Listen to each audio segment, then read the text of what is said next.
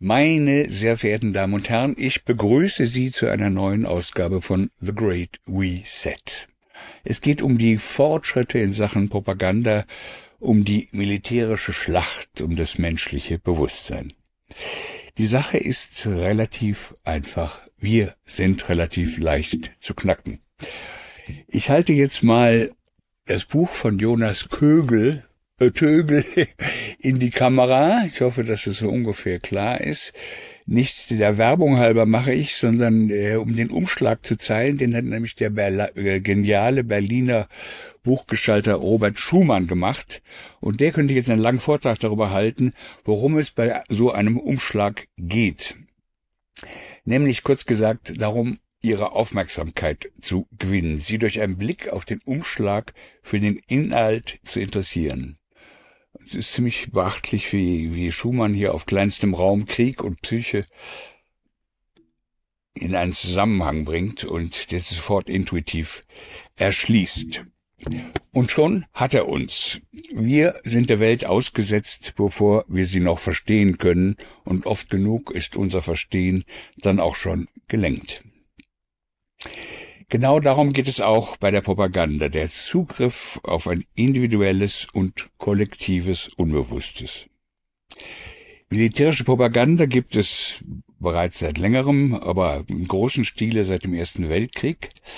Doch die Propagandastaffeln haben Fortschritte gemacht und äh, treffen gerade Vorbereitungen für einen neuen, einen sechsten Battleground nach Land, Luft, Wasser, Space und Cyberspace soll jetzt die menschliche Sphäre in Angriff genommen werden.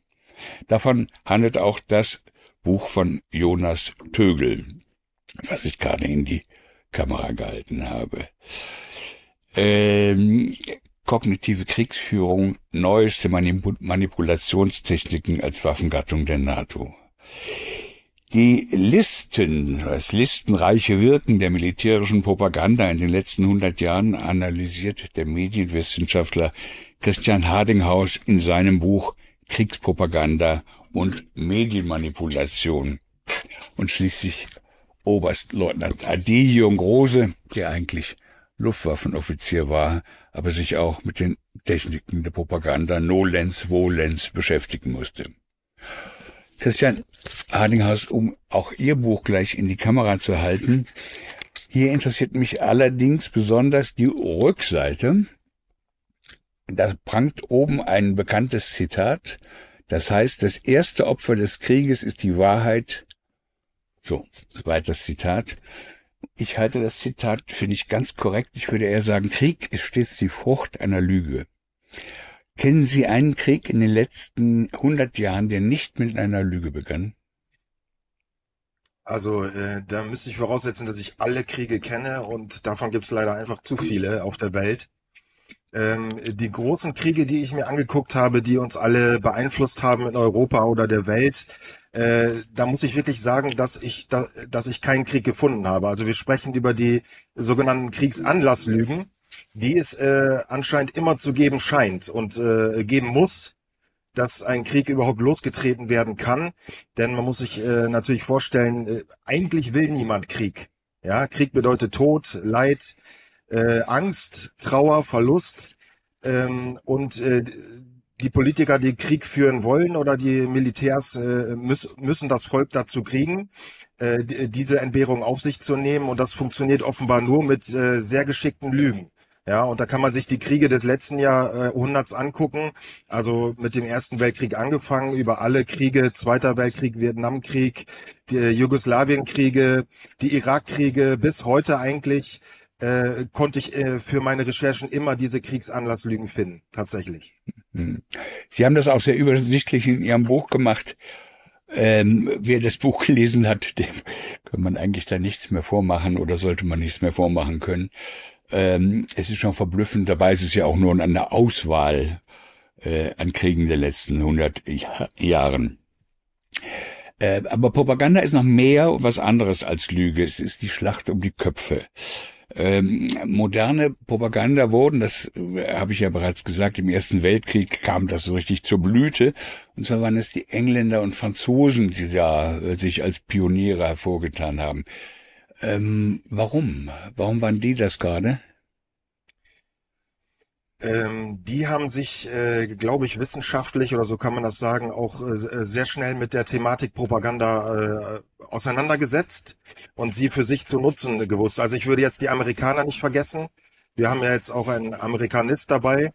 Äh, also ähm, das hat damit zu tun, dass ja, man sagt so, gerade was den Ersten Weltkrieg betrifft, die erste große Propagandaschlacht, die Massenmedien waren da, dass die Deutschen das so ein bisschen verschlafen haben, diese Propaganda zu nutzen. Ja, ähm, und wir hatten da diesen ersten großen Test der Massenpropaganda, das war die, war die sogenannte Gräuelpropaganda, die von den Deutschen damals noch nicht er erkannt wurde oder perfektioniert wurde. Da ging es wirklich einfach mehr so um Motivationsdinge äh, und das glorreiche deutsche Vaterland, wir kennen das alle. Aber die äh, Amerikaner, Engländer und Franzosen, die hatten wirklich eine gewisse Form von Gräuelpropaganda damals perfektionalisiert. Das heißt, die konnten wirklich darstellen, der Krieg, äh, der, der Gegner ist ein Monster, ja, so wie das heute immer noch äh, passiert. Also das sind die abgrundtief Bösen, die, die, ja, heute nimmt man die Hitler-Vergleiche, weil dann das Hitler irgendwann das Monster war. Aber äh, das haben sie geschafft, dadurch, äh, durch das Bild des ähm, abgrundtief Bösen als Gegner, äh, die Menschen zum Krieg zu bringen. Ja, und das waren eben, äh, das war das Creel-Komitee in den USA und Wellington House in, in England und das, ich spreche leider kein Französisch, Maison äh, de la Presse, ja, äh, in Frankreich. Und die haben eben diese, ja, das ist der böse Hunne, der mit seinen Säbeln äh, äh, Kinder äh, tötet und isst und frisst, also, ja. Mhm. frisst und äh, äh, Seifenfabriken aus äh, Menschen und das sind Dinge, die man damals geglaubt hat. Ja, wir sprechen über eine Zeit, wo es kein Internet gab, keine alternativen Medien, auch keine Mainstream-Medien. Ja, Zeitungen waren noch nicht für alle erschwinglich äh, und die Informationen, die man hatte, die bekam man eben von seinem Oberhaupt, von seinem Staat ja, und das hat man dann geglaubt, ja, und dann war eben derjenige, den man äh, besiegen musste, je nachdem, welcher Krieg dann anstand, war der abgrundtief böse und man selber fühlte sich als der Gute, Retter der, der Menschheit. Genau, so ging das es los. Ging, ja, es ging auch immer für die Briten, äh, darum, also speziell für die Briten darum, Amerika in den Krieg reinzuholen und die wollten das eigentlich partout nicht und dann wurde Woodrow Wilson, amerikanischer Präsident, mit dem Versprechen, sich nicht an dem Krieg zu beteiligen. Wahrscheinlich hatte er bei Amtsantritt schon was anderes im Sinne. Und dann haben sie eine, eine Maschine losgetreten, die muss man sich wirklich nochmal vor Augen führen. Die sogenannte Creel Commission. Ich glaube, ich hoffe, ich spreche den richtig aus. Ähm, die dafür besorgt hat, dass da so richtig Kriegsbegeisterung in Amerika ausbrach. Können Sie dazu nochmal eben was sagen? Ja, das sind äh, verschiedene Aspekte. Also wir, wir, sind ja jetzt im Ersten Weltkrieg, das heißt äh, Deutschland und äh, Großbritannien haben sich die großen Schlachten geliefert und die Engländer brauchten eben damals, weil das Deutsche Reich doch eine sehr schlagkräftige Armee hatte und auch ähm, ja es, es schaffte, britische Kriegsschiffe abzuschießen, ja, äh, durch den uneingeschränkten U-Boot-Krieg war das damals. Also es war, äh, wurde immer gefährlicher und die Briten brauchten einfach, ähm, um äh, diesen Krieg weiterzuführen, die äh, militärische Unterstützung. Ja, das heißt, ähm, so wie das in vielen modernen Kriegen auch losgeht, ist das erst eine finanzielle Unterstützung, äh, Know-how, Waffen, äh, bis man immer mehr fordert und irgendwann ist es so weit, dass man äh, auch neue Bodentruppen braucht und neue Partner, die aktiv eingreifen. Und dazu brauchte man eben die Amerikaner. Und ja, das amerikanische Volk war damals noch äh, sehr friedliebend. Ich meine, vielleicht heute auch im, im, im Großteil. Äh, nur damals, äh, Sie sagten es gerade, äh, war es so, dass man die Amerikaner noch zum Krieg bewegen musste. Das ist heute eher anders. Es ist Ihnen wichtig, gerade jetzt, dass es weiterhin kritischen und unabhängigen Journalismus gibt. Dann unterstützen Sie Manova am besten mit einem Dauerauftrag und ermöglichen Sie dadurch weiterhin Beiträge wie diesen hier. Vielen Dank.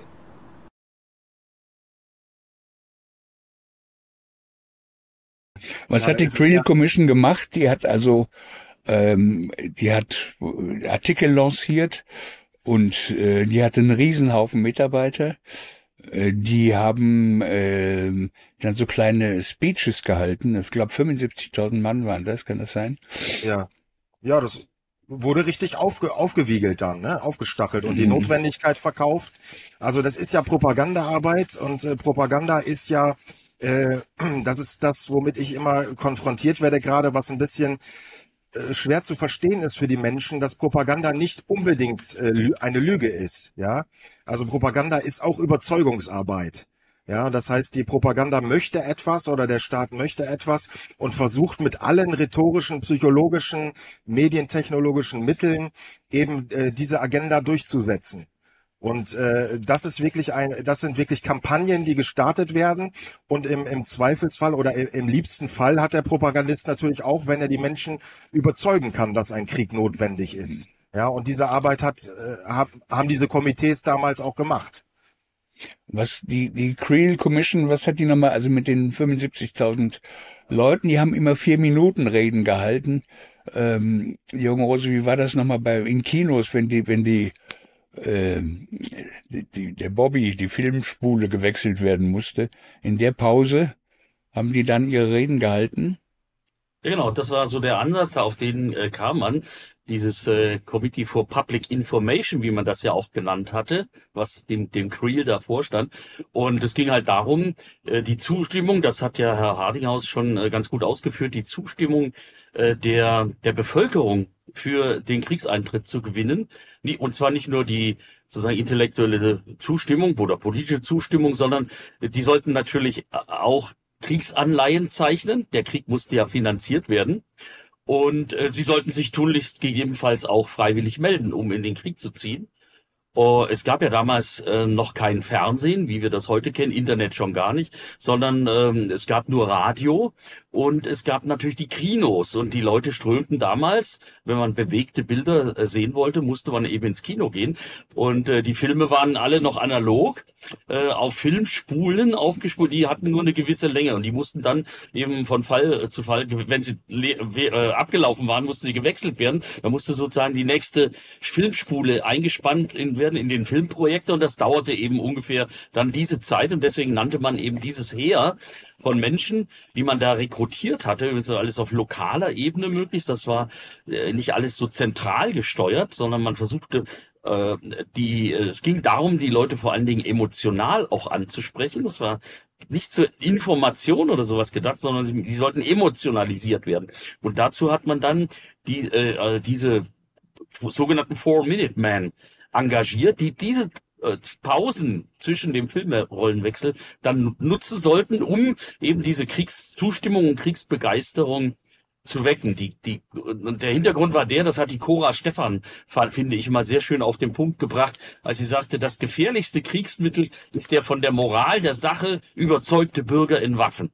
Und äh, die USA waren damals ja schon, ne, na, zumindest mal so halb demokratisch, ne? Ähm, und da ist es natürlich schwierig, weil eine Autokra äh, autoritär oder absolutistische äh, Regierung, die kann natürlich par ordre de Mufti äh, dann anordnen und ihre Armee befehlen, in den Krieg zu ziehen. In der Demokratie braucht man aber die politische Unterstützung. Das ist der, der große Punkt. Deswegen muss, ist dann dieser erhebliche Aufwand notwendig in einer Demokratie, äh, auch mit diesem ganzen, was Herr Hardinghaus schon andeutete, mit diesen Übersteigerungen, nicht? Ähm, dass der, der Feind muss dämonisiert werden, äh, ma- die eigene Mission muss für heilig erklärt werden und so weiter und so fort. Das hat übrigens die Anne Morelli, äh, eine belgische Professorin, sehr schön in einem kleinen, noch nicht vor aller, vor nicht allzu langer Zeit erschienenen Büchlein äh, sehr schön aufgeführt, so zehn Prinzipien der Kriegspropaganda. Ich halte sie auch mal in die in die Kamera.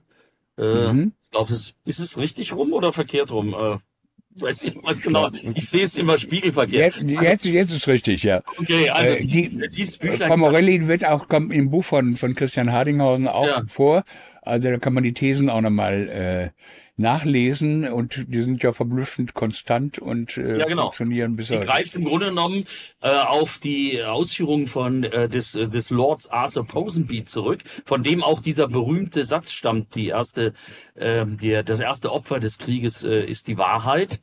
Ähm, und, und sie aktualisiert das praktisch in ihrem Büchlein. Kann ich nur sehr empfehlen. Äh, ist sehr kurz, ist sehr gut les lesbar äh, und ist auf aktuellem Stand auch. Jonas Tögel, machen wir mal einen Sprung in das Jahr 2009. Also das ist fast 100 Jahre später. Da kam heraus, dass das Pentagon, das man komischerweise immer Verteidigungsministerium nennt, sage und schreibe 27.000 Mann angestellt hat, die nichts anderes zu tun haben, als die Öffentlichkeit im Sinne der Army zu beeinflussen. 27.000 Mann, die haben natürlich andere technische Mittel als die 75.000 Mann 1916. Aber das ist schon ein ganzer Haufen. Was ist das für eine, für eine Gurkentruppe? 27.000 Mann, was machen die? Also man kann ja, wenn man Propaganda betreibt, ähm, möchte man eigentlich die Menschen davon überzeugen, dass die Mehrheit für den Krieg ist. Das heißt, man kann hier diesen, diesen sogenannten Herdentrieb nutzen, den wir alle in uns haben. Wir blicken so ein bisschen nach links und rechts. Das wäre jetzt eine Technik, einfach wie Propaganda arbeitet. Wir blicken nach links und rechts. Wir schauen, sind denn die anderen auch von dem Krieg überzeugt? Und diese Four-Minute-Men, die Sie angesprochen haben, ähm, im Ersten Weltkrieg, die hatten damals natürlich die Aufgabe zu suggerieren, dass es diese Mehrheit, diese Zustimmung für den Krieg gibt, die es damals nicht gab. Aber Sie können das behaupten. Heute ist das auch eine bekannte Nudging-Technik. Ähm, und was durch das Internet jetzt einfach eine Möglichkeit ist, dass man auch wieder vortäuscht, dass es eine Mehrheit gibt, die eine bestimmte ähm, Meinung eigentlich vertritt. Und man macht das mit sogenannten Cyberarmeen. Eine haben Sie schon angesprochen, das ist die ähm, das Pentagon. Da gab es 2009 diesen Bericht, ich glaube, er war ein äh, Tagesanzeiger dann, ähm, dass es eine ähm, ja, Cyberarmee des Pentagon gibt, die pro Pentagon Propaganda macht. Das heißt, die gehen in die sozialen Netzwerke rein, haben viele verschiedene Accounts und verbringen eigentlich ihren Tag am Computer, ähm, damit die Botschaft zu verkünden, ähm, die Bevölkerung ist für den Krieg, ähm, für bestimmte ähm, militärische Interventionen, in dem Fall natürlich der Krieg gegen den Terror, der stark im Zentrum stand.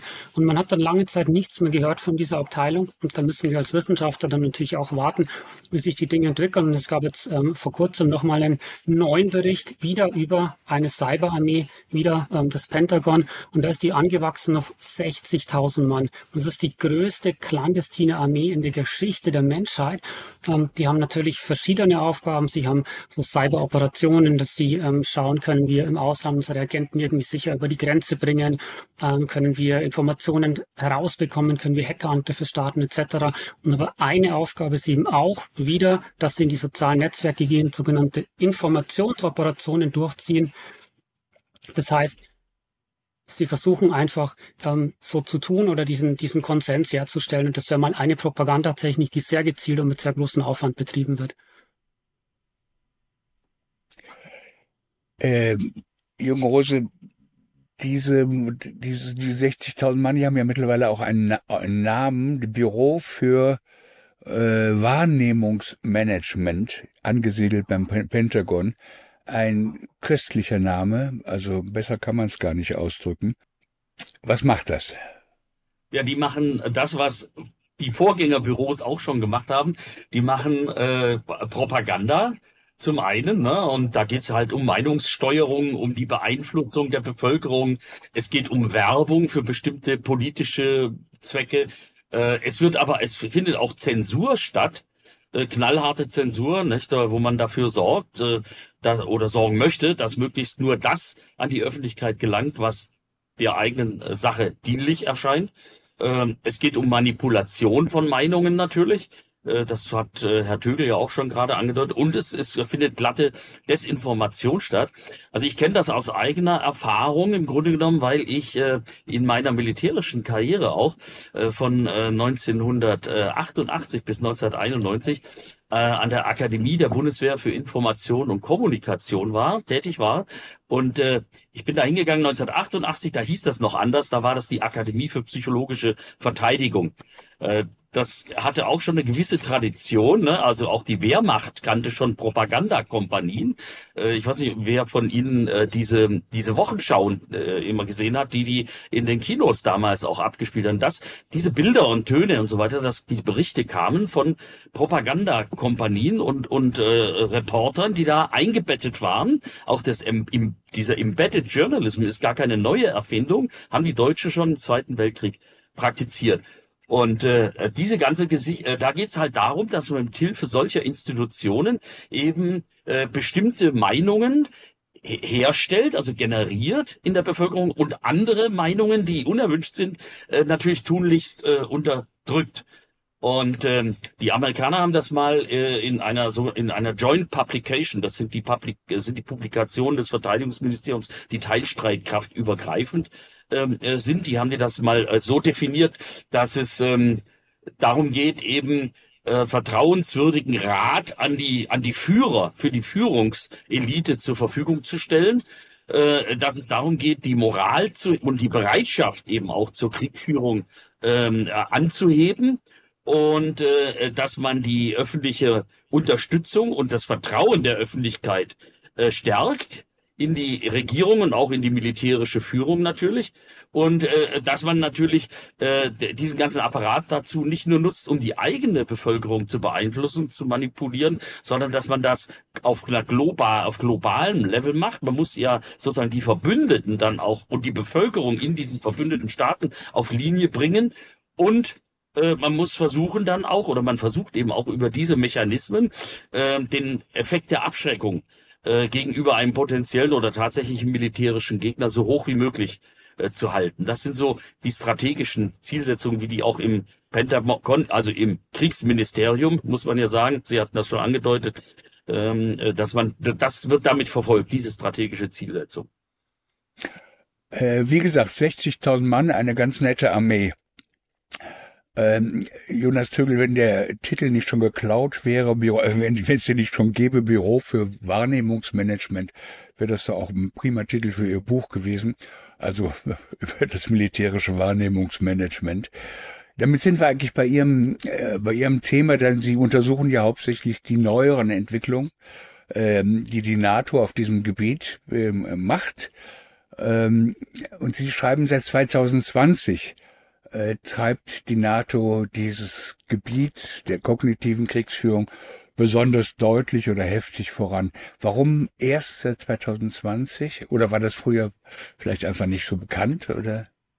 Das ist eine gute Frage. Also natürlich, wie hier auch schon ähm, zur Sprache gekommen ist, durch Herrn Hardinghaus und durch Herrn Rose, das Kriegspropaganda gibt es schon sehr lange. Die Frage ist, wo, wo setzen wir überhaupt den Startpunkt? Wir könnten sagen 1095 die Synode von Clermont, wo der Papst mit den Worten Deus le vult, Gott will es, die Menschen in die Kreuzzüge geschickt hat. Und dann hatten wir 1096 bis 1099 die Kreuzzüge. Also man wusste damals schon sehr, sehr gut, auf welche ähm, Knöpfe man drücken muss.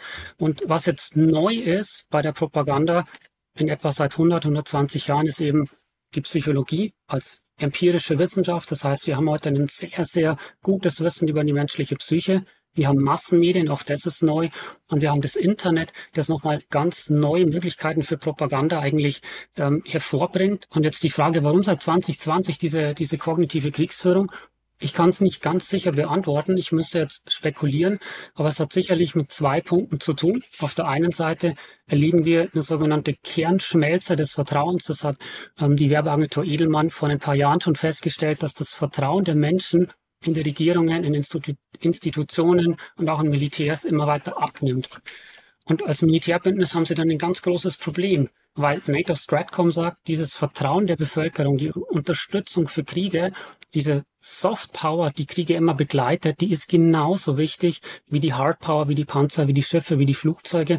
Ähm, und Sie, Herr von Rossum, haben es ja vorher auch schon angesprochen, dass eben natürlich die NATO für sich Kriegsschauplätze festgelegt hat, zu Wasser, zu Lande und in der Luft, im Internet, und ähm, im Weltall, das sind die fünf Kriegsschauplätze, die gibt es schon.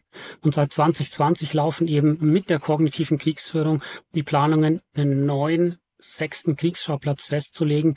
Und das wird der Mensch selbst. Also eine ganz radikale Form der Kriegsführung. Auf der einen Seite sicherlich fußen auf diesen Vertrauensverlust. Das Vertrauen möchte man wieder zurückbekommen, weil einfach die NATO als Militärbündnis ein großes Problem hat, wenn das Vertrauen der Bevölkerung weg ist. Also das wäre mal ein Punkt.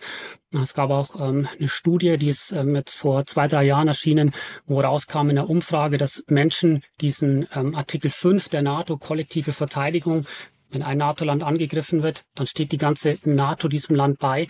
Ähm, dass das Vertrauen der Bevölkerung und die Unterstützung für diesen Artikel 5 nicht mehr besonders hoch ist. Diese Meldung hat die NATO natürlich aufhorchen lassen. Und auf der anderen Seite ist die Propaganda natürlich in den letzten Jahren, Jahrzehnten immer fortschrittlicher geworden. Wir haben es schon gesagt, wir haben das Wissen über die menschliche Psyche und wir haben inzwischen auch sogenannte Schattentexte im Internet. Wenn Sie wollten, könnten wir darauf noch näher eingehen, aber einfach, ja, dass man mal, dass man mal versteht, im Internet hinterlassen wir immer zwei Texte. Das eine ist das, was wir wissen, dass wir machen. Zum Beispiel, wir suchen ähm, bestimmten Suchbegriff, wir geben den auf Google ein, ähm, wir buchen eine Reise, wir benutzen unsere Kreditkarte und uns ist völlig klar, wir haben diesen Suchbegriff gesucht, wir haben die Kreditkarte benutzt, wir haben eine Reise gebucht, wir haben ein Bild geliked etc. Gleichzeitig füllen, füllen wir aber immer noch einen zweiten Text aus. Das ist ein sogenannter Schattentext und da wissen wir gar nicht, was wir eigentlich alles reinschreiben.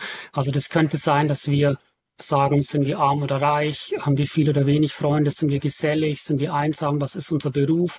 Und es geht sogar so weit, dass wir einen psychologischen Fragebogen ausfüllen. Also Cambridge Analytica, da könnten wir später noch drauf kommen, aber die haben anhand von Facebook-Likes ein Persönlichkeitsprofil erstellt. Das heißt, ähm, im Internet äh, ja, hinterlassen wir eigentlich ständig so viele Daten, dass wir gläsern werden. Die NATO sagt, hier haben wir einen Spiegel in die Seele.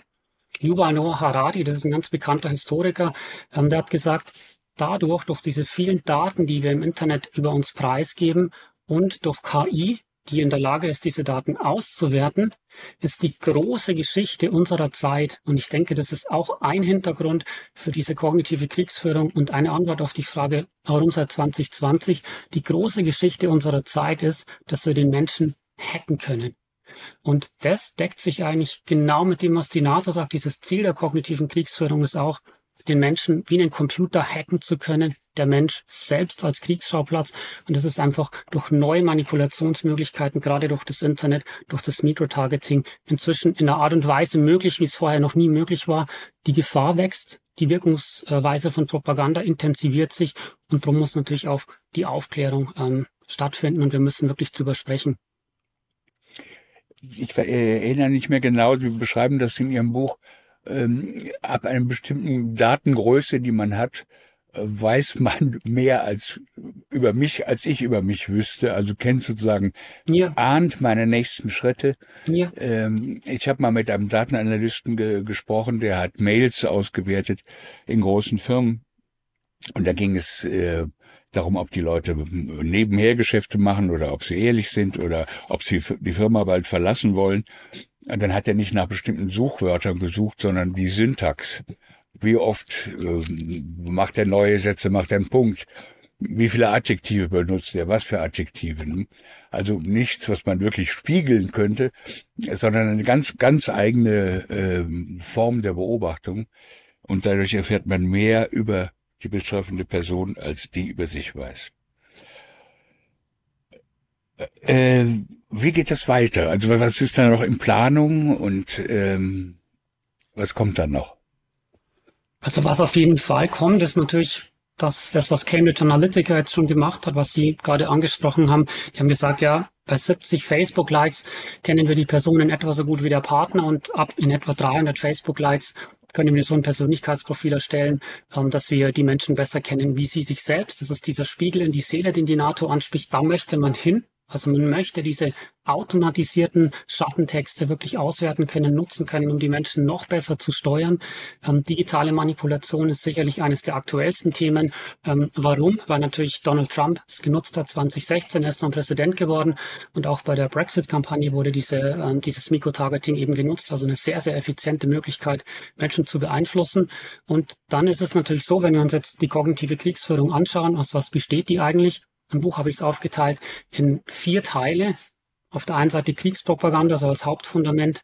Dann haben wir die kulturelle Manipulation, wo es um Tiefenindoktrination geht. Da geht es darum, dass man die ganzen Weltbilder beeinflussen möchte. Dann haben wir digitale Manipulation, das haben wir gerade schon angesprochen, und eben die Zukunftstechnologien, wo man sehr, sehr langfristig auch in die Zukunft plant und einfach neue Techniken entwickeln möchte, die so um diesen NBIC-Komplex kreisen. Also das wäre Nanotechnologie, Roboter, die sind ein Milliardstel Meter groß, die können Sie in die, Blut, äh, in die Blutkreislauf einschleusen, vielleicht überwinden die die Bluthirnschranke und wenn Sie sagen, was sind eigentlich, was macht denn die Menschen auf, was sind Gefühle, was sind Gedanken, eigentlich sind es ja nur Daten. so wird argumentiert, eigentlich sind es ja nur elektrische Signale im Gehirn, die könnte man mit diesen Nanorobotern auslesen und können sie eine Verbindung herstellen zwischen den Gehirnströmen und einer Cloud und sie können dann über die Cloud denken oder auch die Gedanken dann sozusagen digital beeinflussen. Wir haben Biotechnologie, hier wird zum Beispiel gearbeitet an Präzisionspathologien. Also jetzt nur in aller Kürze mal ein Überblick. Das sind zum Beispiel Waffen, die eine bestimmte Feldfrucht von einem bestimmten Land angreifen oder auch eine bestimmte ethnische Gruppe. Das klingt sehr extrem, aber das sind Techniken oder das sind Waffen, an denen wird gearbeitet. Wir haben natürlich Informationswissenschaften und, und Kognitionswissenschaften, also das Internet, das Wissen über die menschliche Psyche, schreitet immer mehr voran. Darum wird auch die Manipulation immer ausgefeilter. Ähm, das wäre jetzt mal ein Bereich, wo man sagen kann, okay, hier wird in Zukunft sicherlich ähm, noch weiter gearbeitet. Es wird immer extremer und man möchte einfach dazu kommen, dass man den Menschen hacken kann. Und ich sage, man wird es nicht schaffen, weil natürlich unser Gehirn wir sind mehr als Nullen und Einsen und auch wenn man ganz, ganz viele Nullen und Einsen aneinander reiht, wird man nicht dazu kommen, irgendwann den Verstand hacken zu können. Aber dass man es möchte, diese Absicht, die ist erklärt, die ist völlig klar. Und wie gesagt, wir müssen wirklich drüber sprechen, wir müssen drüber aufklären. Die Menschen müssen wissen, dass sie jeden Tag im Zentrum von einer hochmodernen psychologischen Kriegsführung stehen und die wird auch ähm, in Zukunft weitergehen. Der Witz, wenn das Wort jetzt hier statthaft ist, ähm, der Witz ist ja, dass es auch ein Krieg gegen die eigene Bevölkerung ist. Also ja. ähm, es richtet sich ja nicht an, an, die russischen Köpfe oder chinesischen Köpfe, ähm, sondern an die eigene Bevölkerung. Und ähm, da fragt man sich natürlich nach der Rechtmäßigkeit und wie weit das überhaupt noch in irgendeiner Weise äh, mit Demokratie und dergleichen zu vereinbaren ist. Aber bei die Frage könnte man auch bei anderen Gelegenheiten stellen. Ähm, Jetzt, was Sie gesagt haben, ist, ist alles furchtbar und verblüffend. Ähm, jetzt gucke ich mir die laufenden Kriege an. Wir haben ja mal wieder gerade genug.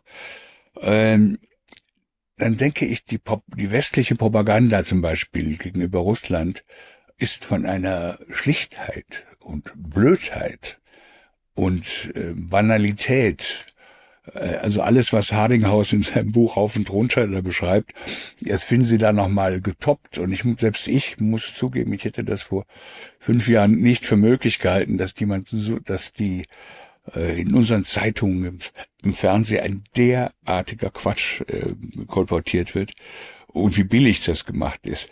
Da frage ich mich, mm, ist die gute alte Propaganda ja wieder da, Herr Hardinghaus? Brauchen wir dann diese ähm, diese ja kognitive Kriegsführung, die findet ja auch in diesem in dieser Propagandaschlacht statt, aber äh, es ist wieder der Kinderschänder Putin und äh, der der die ja, Frauen äh, frisst und das ist ja eine ganz interessante Entwicklung, die wir haben, dass die Technik sich zwar ändert, die technischen Möglichkeiten.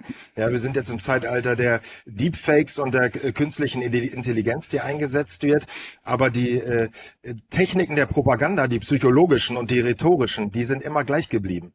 Also die sind heute noch so wie im 17. Jahrhundert. Ja, oder äh, wir haben die äh, Anne Morelli äh, aufgezählt, äh, diese Prinzipien. Ja, es sind immer die Bösen auf der anderen Seite, die Guten auf dieser Seite und es gibt sowieso nur zwei Seiten, ne, gut und böse und äh, das bleibt. Also die, äh, die psychologischen Techniken werden auch in den neuen Medien eingesetzt. Ja, das, das Große, was sich verändert hat, ist eben, und das ist auch nochmal das, was man wirklich zentral hera herausheben muss, dass wir eine ganz andere und völlig neue, und deswegen sind sehr viele Menschen damit überfordert, die äh, äh, Möglichkeit haben. Ja, also es ist wirklich dieser Infowar, der gerade aktuell ist und deswegen vielleicht auch 2020. Ja, das ist ist eben auch im in den aktuellen Kriegen, gerade im Russland-Ukraine-Krieg, ist das äh, wirklich die zentrale neue Form, wie Krieg geführt wird, nämlich als Infowar. Das heißt, der Krieg findet nicht mehr nur da statt, wo die Bomben fallen, wo die Menschen sich töten, sondern die Kriegsparteien wissen, dass wir alle, die ganze Welt, jeder einzelne Teil dieses Krieges werden äh, sollen. Ja, und deswegen werden wir damit hineingezogen. Und deswegen gibt es wirklich in jeder Armee heutzutage, äh, die USA sind nicht die einzigen, es gibt jetzt auch in, in Russland, äh, wird so salopp von äh, Trollarmeen gesprochen. Ja, in der U Ukraine heißt das ein bisschen besser. Da ist es die äh, Ukrainian äh, IT Army. Ja, das sind also alles hochspezialisierte Leute, die die versuchen, den Krieg ins Internet zu tragen, in die sozialen Netzwerke und dann eben über den sogenannten Psywar äh, immer wieder, wenn die Zustimmung irgendwie nachlässt, oder wenn äh, irgendetwas anderes gebraucht wird, diese wieder äh, durch Propaganda äh, zu erlangen. Ja, und ähm, deswegen Ihre Frage. Natürlich braucht die Propaganda diese neuen Kanäle, denn die Propaganda muss immer noch ein Stück voraus sein, ja, als, als wir. Ne, sonst könnte man uns ja nicht mit dem Deep, Deepfake irgendetwas verkaufen. Ich will eine Sache noch sagen, weil ich das sehr interessant finde, auch, auch wenn das ein bisschen über das Thema Propaganda hinausgeht, diese künstliche Intelligenz. Ich würde jeden einfach mal ermutigen, solche Chatbots mal auszuprobieren, wie ChatGPT, also wie äh, clever die Strategien entwickeln können. Ja, also ich kann einfach irgendwie eingeben, ich kann mich in die Rolle eines einfachen Soldaten vielleicht reinversetzen, der in irgendeiner Hecke sitzt und da nicht mehr raus kann, der einfach nur äh, sein, seiner künstlichen Intelligenz, ja, die Chatbots haben ja auch alle Namen, äh, äh, kann der einfach uploaden, wo er ist, ein paar Fotos, ein paar äh, Geolocations und angeben, äh, in welcher Lage er sich befindet und innerhalb von Sekunden errechnet er ihm genau den Weg, wie er da raus kann. Ja, also das ist unfassbar intelligent. Ja, ähm, es hat natürlich seine seine seine Schwächen, aber wenn das in Zukunft ähm, ausgefeilt wird, entstehen dadurch richtig krasse Möglichkeiten. Aber im Übrigen bin ich auch der Meinung von Herrn Tögel, dass es nicht gelingen wird, äh, den, den äh, menschlichen Geist, weil wir haben die Seele noch dazu, ja. Die kann man äh, äh, schlecht einpflanzen in diese künstliche Intelligenz. Da müssten wir eine künstliche Seele haben. Und äh, da bleibt immer der Mensch mit dieser Maschine äh, verbunden. Ja, aber die beiden zusammen sind eben ein wirklich absolut tödliches Mittel für Propaganda und auch für alle anderen äh, äh Kriegstechniken. Letztlich geht es ja um Informations, Information Dominance, also Informationsherrschaft. Das ist das äh, übergeordnete Ziel, äh, was das Militär da verfolgt. Und das erklärt natürlich auch diesen Rüstungswettlauf auf diesem Sektor, weil man natürlich aus einer militärischen Perspektive nicht hinnehmen möchte, dass unter Umständen der Gegner äh, über bessere Möglichkeiten verfügt, auch auf diesem Propaganda- äh, und Desinformationsfeld, äh, als man selber. Das heißt also auch da, wie auf allen traditionellen Sektoren, sozusagen dieses Wettrüsten an. Das wollte ich bloß nochmal äh, hinzufügen. Jetzt habe ich den Eindruck, den ich allerdings empirisch nicht sehr gut belegen kann, dass diese ganze Propaganda irgendwie ein bisschen an den Leuten vorbeigeht. Also gerade jetzt im Falle Russland. Ähm, das Schlimme ist, dass sozusagen die Gebildeten unter ähm, den, unter unseren Mitbürgern, dass die eher darauf reinfallen als die Ungebildeten oder Ungebildeteren. Ähm, ich, ich glaube, die, dieser, dieser ganze Hass, der da in, in binnen Wochen aufgebaut worden ist gegen Putin, Russland, revanchistische Schweinereien da und die unser Land kriegstauglich zu machen, wie das der Herr Pistorius sagt, ähm, das, das erreicht, das geht an den Leuten vorbei. Das, die, die äh, zumindest glaube ich das. Ich weiß nicht, wie Sie das wahrnehmen. Es sind natürlich auch keine, Sie haben auch keine äh, belastbaren Daten. Also ich habe so seit meine eigenen Erfahrungen gesammelt. Ich war Ende November letzten Jahres äh, an der Universität der Bundeswehr hier in München und da fand eine Tagung statt Arbeitskreis Militär und Sozialwissenschaften.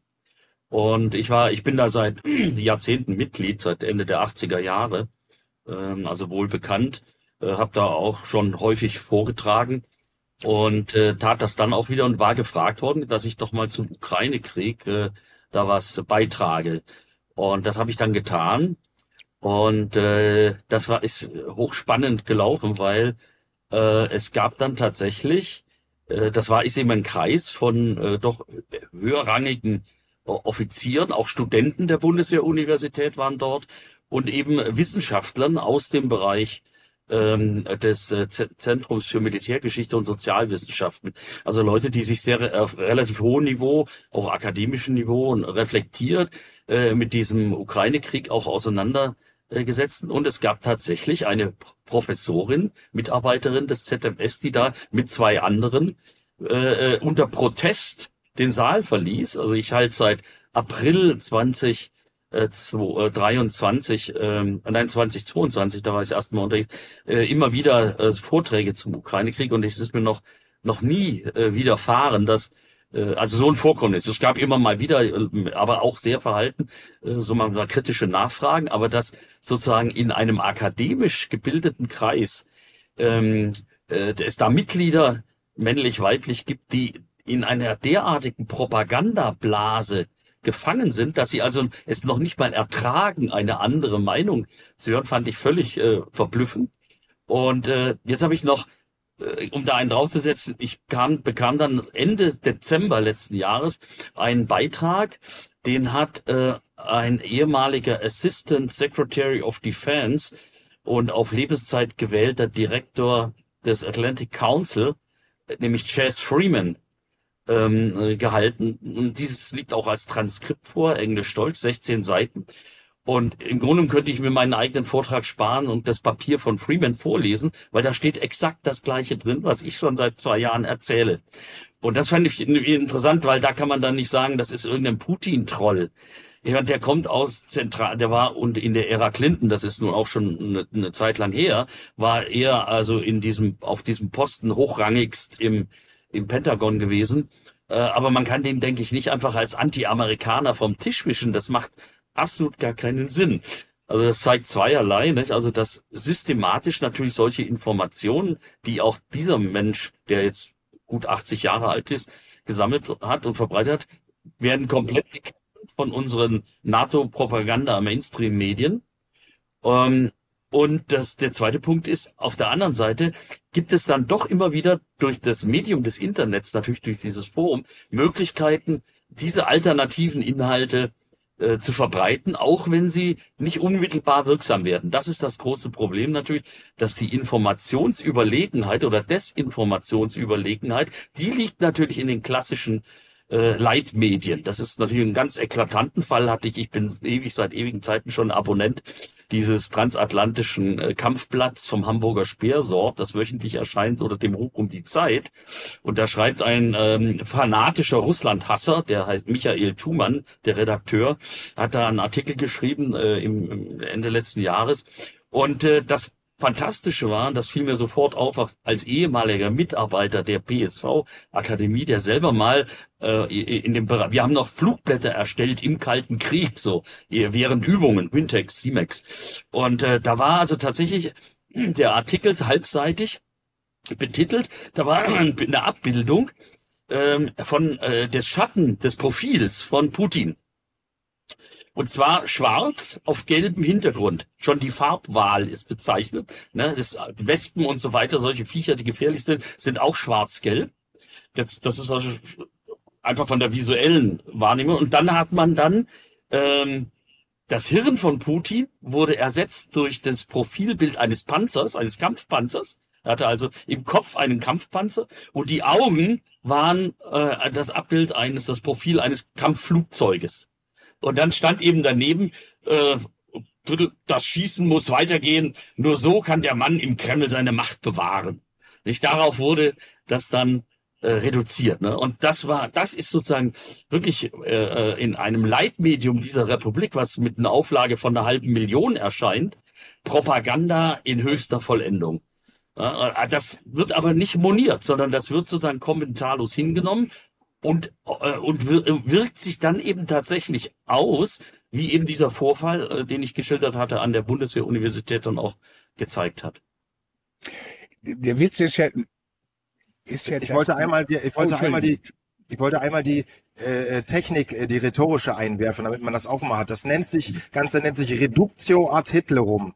Ja, das heißt immer der äh, der der Machthaber des äh, des Feindes wird äh, mit Hitler gleichgesetzt. Das ist das neue Monster. Das ist ganz egal, ob das Saddam Saddam Hussein ist oder Milosevic oder Putin. Natürlich ist das für die für die Russen auch Zelensky. Ja, das ist immer der der der der, der Führer des Gegners ist der abgrundtief böse. Und das funktioniert eben ganz einfach. Ähm, eine Sache will ich noch sagen, was mich wirklich erschreckt ähm, in diesem Land, weil wir müssen ja am besten untersuchen wir wirklich die Propaganda, die hier einfließt, ja, weil äh, man kann sie nicht verhindern.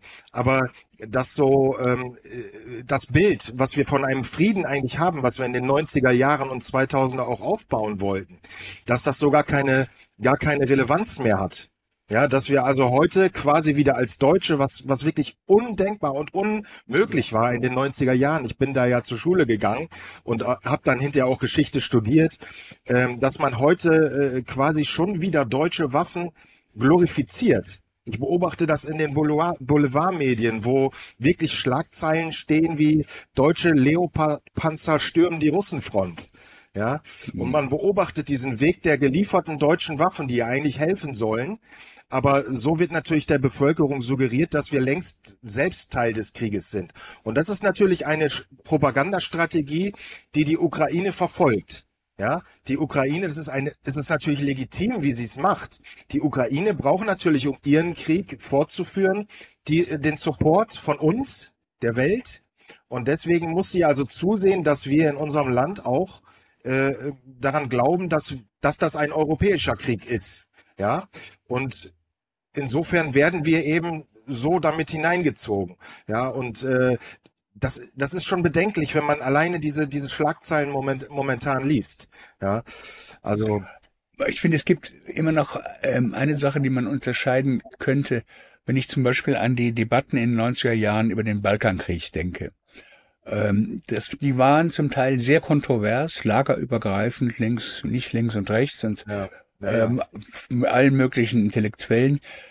Bei der Propaganda, die wir heute haben, ist, es gibt nur sie. Es ist mir ja vollkommen wurscht, wenn Herr Thumann glaubt, ähm, Putin wäre wär ein blöder Imperialist, ähm, der, der sauer ist, weil, weil die Sowjetunion un untergegangen ist.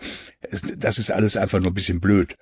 Aber ähm, dass es keine Gegenmeinung dazu gibt, also keine veröf veröffentlichte oder in diesen in dieser Öffentlichkeit äh, keine Gegenmeinung gibt, kein Pluralismus. Ja, dass sie, dass sie nicht sein darf, das ist das Schlimme.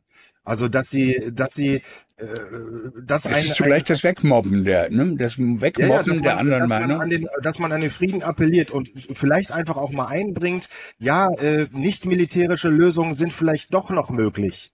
Dann ist man ein Querdenker, Putin-Troll, U-Boot, äh, Rechter, ja, und das ist natürlich äh, eine eines, ein kollektives Unterdrücken von äh, notwendigen Meinungen, die es eben braucht, um überhaupt mal zu einem Friedensprozess zu kommen. Ja, also wir werden sowieso irgendwann über den Frieden sprechen müssen. Ja, also ja, das bezieht sich ja nicht nur auf Leute, die vielleicht etwas kontrovers sind, sondern das Spannende, wenn, wenn man das genau äh, beobachte ich jetzt sozusagen auch als ehemaliger Soldat, dass gerade ähm, ehemalige Generäle höchstrangige Befehlshaber, wie zum Beispiel der äh, ehemalige ah, Generalinspekteur der Bundeswehr und äh, Vorsitzender des NATO-Militärausschusses, höher geht's, also nimmer im militärischen Bereich, Harald Kujat, der wird weggecancelt mit seinen, der, ja. wenn der, wenn der Interviews gibt, erscheinen die in kleinen Schweizer Medi äh, Nischenmedien. Dort kann man sich das dann äh, natürlich zu Gemüte führen und stellt mit Erstaunen fest, dass er da eben auch nicht alleine steht, sondern auch in den USA es hochrangige Generäle, ehemalige gibt, äh, die ins selbe Horn blasen, die alle darauf äh, äh, sozusagen abzielen, wir müssen schauen, dass wir die Lage deeskalieren, wir müssen das Töten, das Morden, das Schlachten auf den, auf den Kriegsschauplatz stoppen, die Zerstörung der gesamten Ukrainer und äh, gleichzeitig, und das wird überhaupt nicht zur Kenntnis genommen, versucht die bis zum letzten Ukrainer zu kämpfen und hat ja jetzt auch gerade damit zu tun, dass ihr die Ukrainer ausgehen. Also diese ganzen, das wird auch gar nicht thematisiert, welchen Sinn Waffenlieferungen haben äh, die, äh, die gar nicht, also diese Waffen, die dann gar nicht mehr von äh, Soldaten bedient werden können, äh, weil es schlichtweg keine mehr gibt, weil so viele gefallen sind und verwundet worden sind, dass die Ukraine ja, die ukrainische Regierung ja jetzt schon 70-Jährige äh, für den Militärdienst einzieht. Äh, also diese die, diese alten Generäle verweisen auf auf die Unmöglichkeit äh, sozusagen militärisch da zu siegen in diesem Konflikt und aufgrund dessen, weil weil sie nicht mehr ins Meinungsbild passen, werden sie einfach weggecancelt und eine interessierte Öffentlichkeit kann sich das noch rausfischen aus dem Internet, aber die große Masse, die gar nicht die Möglichkeit hat, die Kenntnisse und die, die Kapazitäten dazu hat, die ist, bleibt natürlich angewiesen auf diese komplett einseitig hermetische NATO-Propaganda. Simon Hirsch, Hirsch ist dement, ja. hört man. Ja, ja, ja also so läuft das. Die, ja. Christian Hardinghaus, der Untertitel äh, Ihres Buches lautet, was Sie wissen sollten, um sich nicht täuschen zu lassen. Ähm, Sie tun dann so, als könnte man sozusagen diesem äh, ja diesem Hackerangriff entgehen äh, oder man könnte sich sozusagen vor dem wegducken, man könnte sich wappnen, sagen wir mal so. Ja, der, äh, der, ich bin der Überzeugung, dass man das kann. Mhm. Ja, da, erstmal bin ich der Überzeugung, dass man das muss. Ja, weil äh, Propaganda ist gefährlich und äh, wenn man die Techniken kennt, also deswegen habe ich äh, in meinem Buch sie einzeln mal aufgelistet, was es da alles so gibt mit Beispielen. Äh, wenn man erkennt, dass man manipuliert wird, ist, natürlich die einzige Möglichkeit, dagegen etwas tun zu können und das nicht zuzulassen. Ja, das bedeutet allerdings, ähm, also das ist auch der Versuch in diesem Buch, einfach mal die Techniken darzustellen. Ähm, man muss sich natürlich darauf äh, einlassen, äh, dass diese Technik für alle gilt. Ja, also was ich erlebe in, in, in meinem Buch, wenn ich diese Techniken vorstelle, sobald ich Beispiele bringe, die zum Beispiel äh, entweder die russische oder die ukrainische Seite anbringt, dann kriege ich böse Mails. Ja, wie können Sie denn die Ukrainer so gut darstellen lassen oder wie können Sie denn die Russen so gut darstellen lassen? Also da hat die Propaganda einfach schon so viel Vorarbeit äh, geleistet, dass man immer nur annimmt, ja, Propaganda gibt es, aber das wendet immer nur der Gegner an. Ja, und äh, das ist eben nicht so. Propaganda ist eine politische äh, Technik, die von jedem angewendet wird. Vielleicht mit, mit anderen Inhalten, ja. Äh, aber wenn man es schafft, das wirklich auf diese Techniken runterzubrechen, ja, und äh, dann auch sich selbst eingesteht, ja, auch ich werde manipuliert von irgendeinem Medium, von irgendeinem Politiker, von irgendeiner Seite, dann, dann kann ich lernen, äh, äh das zu erkennen und äh, äh, mich davor zu schützen. Und äh, ich werde dann oft gefragt, was gibt's denn jetzt für Tipps? Ja, ähm, also wenn man jetzt nicht spezifisch die, die, die äh, Methoden sich anguckt, aber es reicht einfach wirklich schon, finde ich, und das bemerke ich bei mir selber auch, dass wenn ich etwas lese, was mich wütend macht, und das tun wir ja den ganzen Tag, ja, wenn irgendwelche Medien reinkommen oder wenn wir ein Bild sehen von, von einem verletzten Kind oder äh, irgendein äh, Video verwackeltes, wo ein, ein Verbrechen gezeigt wird, dass man einfach nur eine Sekunde innehält und diese, diese kurze Wut, die aufkommt, die mich also dazu bringen soll, äh, meine Wut mit allen anderen zu teilen. Ja, ich bin also erschüttert und verschicke dieses Video oder dieses Bild. Es reichten wirklich ein paar Sekunden, um darüber nachzudenken, ob nicht die Kamera, äh, wenn sie nach links oder rechts schwingen würde in diesem Bild, eine ganz andere Realität zeigen würde. Ja, und das setzt einen, einen, einen, einen Gedanken äh, in Gang, der mich ein bisschen stoppt und mich erst nachdenken lässt. Und das will die Propaganda natürlich nicht. Denn die Propaganda ist gerade, wenn es jetzt um, um den Infowar geht, auf dieses ganz schnelle Teilen aus. Ja, das heißt, ich sehe etwas und bin sofort empört und teile das weiter und die teilen das auch weiter, dann ist die, hat die Propaganda den maximalen Erfolg. Unterbrechen können das die Menschen dann an der Stelle, wo sie nachdenken. Ja, und äh, wir müssen dann eben zum Nachdenken kommen.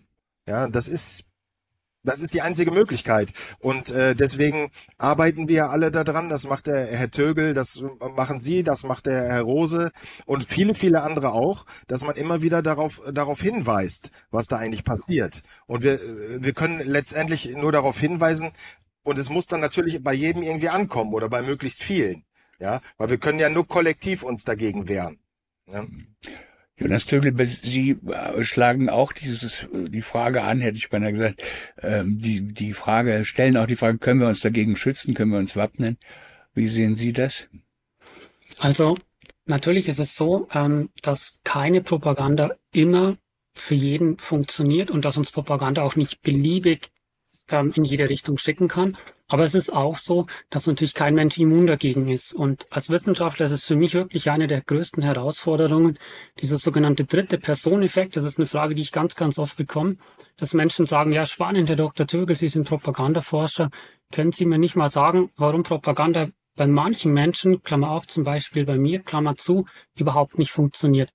Und da muss ich halt sagen, ich möchte auch niemandem zu nahe treten, aber wenn wir uns die menschliche Psyche wie so einen Eisberg vorstellen, dann ist da das größte, der größte Teil eigentlich unterhalb der Wasseroberfläche. Der ist uns gar nicht bewusst. Das heißt, was unsere Gedanken, was unsere Gefühle ausmacht, ähm, was unsere Handlungen lenkt. Elisabeth Wehle, das ist eine deutsche Sprachwissenschaftlerin, die auch in diesem Bereich arbeitet, der hat gesagt, dieser Teil, der unterhalb der Wasseroberfläche ist, der uns nicht bewusst ist, unser Unbewusstes, das ist in etwa 98 Prozent, sagt sie. Kann man sich jetzt natürlich über die genaue Prozentzahl streiten, aber einfach mal dieser Grundgedanke, wir sind alle sehr, sehr stark von unserem Unbewussten beeinflusst. Da haben wir direkt gar keinen Zugriff drauf. Das heißt, jeder Mensch ist natürlich ein Stück weit durch Propaganda zu beeinflussen. Wenn man sich das eingesteht, ist man schon mal einen großen Schritt weiter, weil natürlich die NATO sagt, zum einen super, dass die Menschen gar nicht wissen, dass jeden Tag intensiv mit modernsten psychologischen Waffen, eigentlich mit Softpower-Techniken um ihre Gedanken und Gefühle gekämpft wird, dann können wir es umso effizienter machen. Und natürlich, dass es diese Weigerung gibt, sich einzugestehen, dass man selbst beeinflusst werden könnte. Also hier ähm, das Bewusstsein dafür, die kognitive Kriegsführung findet statt. Und natürlich das, was Sie auch angesprochen haben, warum funktioniert es denn eigentlich noch? Ähm, wenn wir es aufdröseln, aus psychologischer Perspektive gibt es das. Daniel Kahnemann hat dafür ähm, vor etwa 20 Jahren einen Nobelpreis bekommen. Er hat ein Buch geschrieben, Schnelles Denken, Langsames Denken. Er sagt, wir haben zwei Systeme eigentlich ähm, in unserem Kopf oder in, in unserer Psyche. Das eine ist das schnelle Denken, da habe ich sie sofort. Das sind spontane Reaktionen, das sind auch Automatismen. Das ist, wir sehen ein Kind, das weint, wir haben Mitleid. Ähm, wir sehen einen Eisbär, der auf dem Trockenen steht. Wir sagen, um Gottes Willen, ähm, das stimmt doch was nicht. Ähm, wir müssen, keine Ahnung, CO2 senken oder ich klebe mich jetzt auf der Straße fest damit das aufhört. Und dann gibt es dieses langsame Denken. Das ist, wenn ich anfange nachzudenken, wenn ich anfange zu recherchieren. Und das schnelle Denken ist einfach sehr bequem. Das steuert unser Verhalten viel, viel stärker, als wir es eigentlich wissen. Und das langsame Denken, diese Recherche, verschiedene Seiten ähm, abwägen. Ich empfehle da auch immer dieses Dein-Schema. Das heißt, ich schaue mir auf der einen Seite die Diplomatie an. Was machen denn die Politikerinnen und Politiker? Was sagt Scholz? Was sagt Biden? Was sagt Putin? Was sagt Baerbock, auch da kann man mal zuhören, ähm, einfach sich die unterschiedlichen ähm, Kommentare und auch die, die Standpunkte der Politiker anhören. Dann ähm, die Informationsseite, die wir jetzt hier intensiv schon besprochen haben, welche Informationen ähm, werden von wem vorgebracht, ähm, welche Informationen werden vielleicht unterdrückt. Dann schaut man sich die militärische Seite von dem Konflikt an und kann fragen, gab es die NATO-Osterweiterung zum Beispiel bei dem Ukraine-Krieg? Ja, die gab es. Dann kann man fragen, gab es den russischen Angriffskrieg gegen die Ukraine? Ja, den gab es auch. Und dann sehe ich einfach beide Seiten und kann mir so ähm, besser ein Bild machen. Und ähm, natürlich als letztes noch dieses E steht für Economics oder für die Wirtschaft. Das heißt, ich schaue mir an, wie fließen eigentlich die Geldströme. Gab es die ähm, Sonderschulden, muss man ja sagen, 100 Milliarden für die Rüstung. Ja, die gab es auch. Das heißt, die Rüstungsindustrie profitiert auf jeden Fall von diesem Krieg. Wenn ich mir so unterschiedliche Facetten anschaue, wenn ich mein langsames Denken bemühe, dann habe ich einfach ein größeres Wissen. Und je größer mein Wissen ist, desto schwerer bin ich nur mit dieser psychologischen ähm, Schiene einfach herumschiebbar. Das ist auf jeden Fall ein Tipp, wie wir rauskommen können. Und dann, ähm, ja, wenn wir noch zwei Punkte uns anschauen. Auf der einen Seite ist es so natürlich, dass Propaganda immer versucht, die Gegenseite runterzudrücken. Was ist denn das Ziel von der Gräuelpropaganda? Das ist immer Entmenschlichung. Dass ich sage, auf der anderen Seite, das sind gar keine Menschen mehr. Das sind im Ersten Weltkrieg, wir haben es auch schon angesprochen, hat man gesagt, die deutschen Soldaten sind bösartige und tödliche Monster. Und genau diese gleichen Worte, die finden Sie heute wieder, dass man immer den Gegner entmenschlicht, runterdrückt. Wenn wir uns klar machen, auf beiden Seiten des Konflikts oder auf jeder Seite von Konflikten stehen immer Menschen mit ihrer eigenen Würde, mit ihrem eigenen Recht auf Leben, dann sind wir schon mal einen großen Schritt weiter. Und ähm, als letzten Punkt noch, vielleicht vielen Menschen geht es so, dass sie denken, okay, ich verstehe schon, dass es Manipulation gibt. Ich verstehe, dass diese Manipulation, diese Softpower immer auch den Boden bereitet für Hardpower, für die militärische Gewalt. Das beides geht Hand in Hand. Ähm, aber ich fühle mich alleine und ich weiß nicht, mit wem kann ich noch drüber reden. Und da ist einfach aus der psychologischen Forschung der Tipp, suchen Sie sich mindestens einen Verbündeten, eine Verbündete, die es genauso sieht, wo Sie sich eigentlich austauschen können. Und gehen Sie diesen Weg raus aus der Manipulation, raus aus der Propaganda, gehen Sie den gemeinsam. Und dann können wir es auch schaffen, in Zeiten der kognitiven Kriegsführung und Zeiten modernster, fortschrittlichster Manipulation, uns trotzdem immer für den Frieden stark zu machen. Diese Möglichkeit haben wir und dafür setze ich mich einfach sehr, sehr ein und ich bin auch überzeugt, dass wir das schaffen schaffen können. Ich denke, man sollte zum Schluss noch einen Blick äh, werfen auf die systemstrukturellen Bedingungen, unter denen das ja stattfindet. Das darf man, denke ich, nicht außer Acht lassen. Dann muss man berücksichtigen, die große Masse der Bevölkerung ähm, ja im Arbeits- und Produktionsprozess. Die hat, hat gar nicht die Kapazitäten, sich so intensiv ähm, äh, für äh, und und und äh, mit dem mit dem langsamen Denken zu befassen, sondern ja. deren die, die ganzen Mechanismen in den Medien laufen auf schnelles Denken hinaus. Die Bevölkerung, äh, wenn, wenn da, da kommt die eine Mutter, äh, meinetwegen alleinerziehend, ähm, äh, kommt da aus der Arbeit um 18 Uhr oder was, äh, muss ihr Kind aus der, äh, aus der Kita holen und äh, das dann noch versorgen. Die hat äh, gar keine Möglichkeit, sich endlos äh, dann zu informieren äh, und Medien zu konsumieren, weil sie nämlich am nächsten Morgen um 6 Uhr wieder auf der Matte stehen muss. Und das geht vielen, vielen Leuten so. Das heißt, die meisten Leute sind äh, haben die Zeit nicht und sie sind auch durch den Arbeits- und Produktionsprozess, Erziehungsprozess und so weiter einfach äh, sowieso schon so ausgelastet, dass sie gar keine Kapazität mehr haben. Und der zweite strukturelle Faktor betrifft natürlich die Medien selber, also die Bedingungen, unter denen ähm, ähm, Medienschaffende da ähm, überhaupt arbeiten müssen. Also ein Großteil der Medienangestellten sind ja gar keine festen Mitarbeiter mehr die da äh, monatlich ihr Salär bekommen und, und im Grunde genommen äh, nicht mit ständig mit Kündigung rechnen müssen, sondern die große Masse sind äh, sogenannte freie Mitarbeiter, so feste Freie, die dann immerhin äh, äh eine hohe Wahrscheinlichkeit haben, dass ihre Beiträge abgenommen werden von den Redaktionen oder ganz freie. Und beide Sorten von freien Mitarbeitern, äh, die sind natürlich auf sozusagen auf Zeilengeld angewiesen. Also sie müssen sich überlegen, äh, wie gestalte ich meinen Beitrag so, dass er von den Redaktionen, von der Chef Chefredaktion dann auch abgenommen wird. Das heißt, diese Leute aus strukturellen Bedingungen, weil sie ja gar nicht unabhängig arbeiten können, haben die Schere schon im Kopf und, und, und beteiligen sich dann an diesem Prozess äh, der Propagandaschaffung ähm, und an der, an der, an der, an der Perpetuierung dieses ganzen äh, äh, Verfahrens. Also es gibt ganz wenige Leute nur, die sich leisten können. Also ein Name fiel ja schon mal äh, gerade eben, Seymour Hirsch. Ne? Das, der ist natürlich in der Tat unabhängig und sehr hoch reputiert. Aber da greifen dann gleich wieder andere Mechanismen der der Zersetzung, nicht? Der, wie man also jemanden dann einfach im Grunde genommen auf einer unterhalb der Gürtellinie sogar attackiert, um äh, das, was er da inhaltlich zutage gefördert hat. Also wir reden über die Sprengung der Ostsee-Pipelines durch die USA ähm, da, um das dann äh, weg, wegzuhalten aus dem, aus dem Diskurs. Ne? Ich denke, der erste Punkt, den Sie angesprochen haben, der ist ganz, ganz wichtig. Und da wären wir bei Robert Caldini. Das ist ein amerikanischer Forscher, der bezeichnet diese Soft-Power-Techniken, also diese Einflusstechniken, die wirklich gezielt auf das Unbewusste gehen. Der bezeichnet die auch als Waffen der Einflussnahme. Und der ist selber ein Forscher, der unter anderem für Coca-Cola oder auch die NATO, also große Unternehmen oder Militärs arbeitet.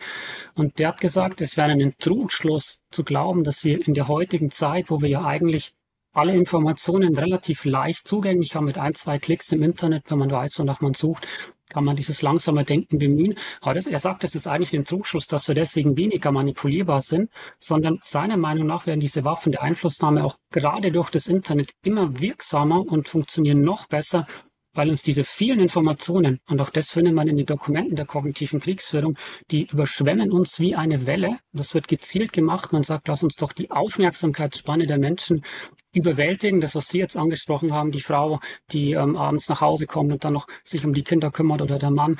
Ähm, lass uns schauen, dass die Menschen so überfordert sind, so überschwemmt sind mit Informationen, dass sie eigentlich wie nach einem Rettungsanker greifen und dieser Rettungsanker ist dann eben eine kurze Informationseinheit, vielleicht 15 Minuten Tagesschau. Man muss schauen, dass man das Vertrauen der Menschen gewinnt und sagt, okay, du bist hier überschwemmt von einer Flut von Informationen, aber jetzt haben wir ein, zwei Quellen für dich schon mal rausgesucht, die sind vertrauenswürdig, informier dich doch da. Und das, wenn sie schaffen, dass sie die Menschen sozusagen auf bestimmte kleine Informationskanäle lenken, dann haben sie auch schon mal einen ganz großen Steuerungsmechanismus. Und das ist auch ein großes Thema, weil die Steuerbarkeit eben durch diese Informationsflut momentan zunimmt.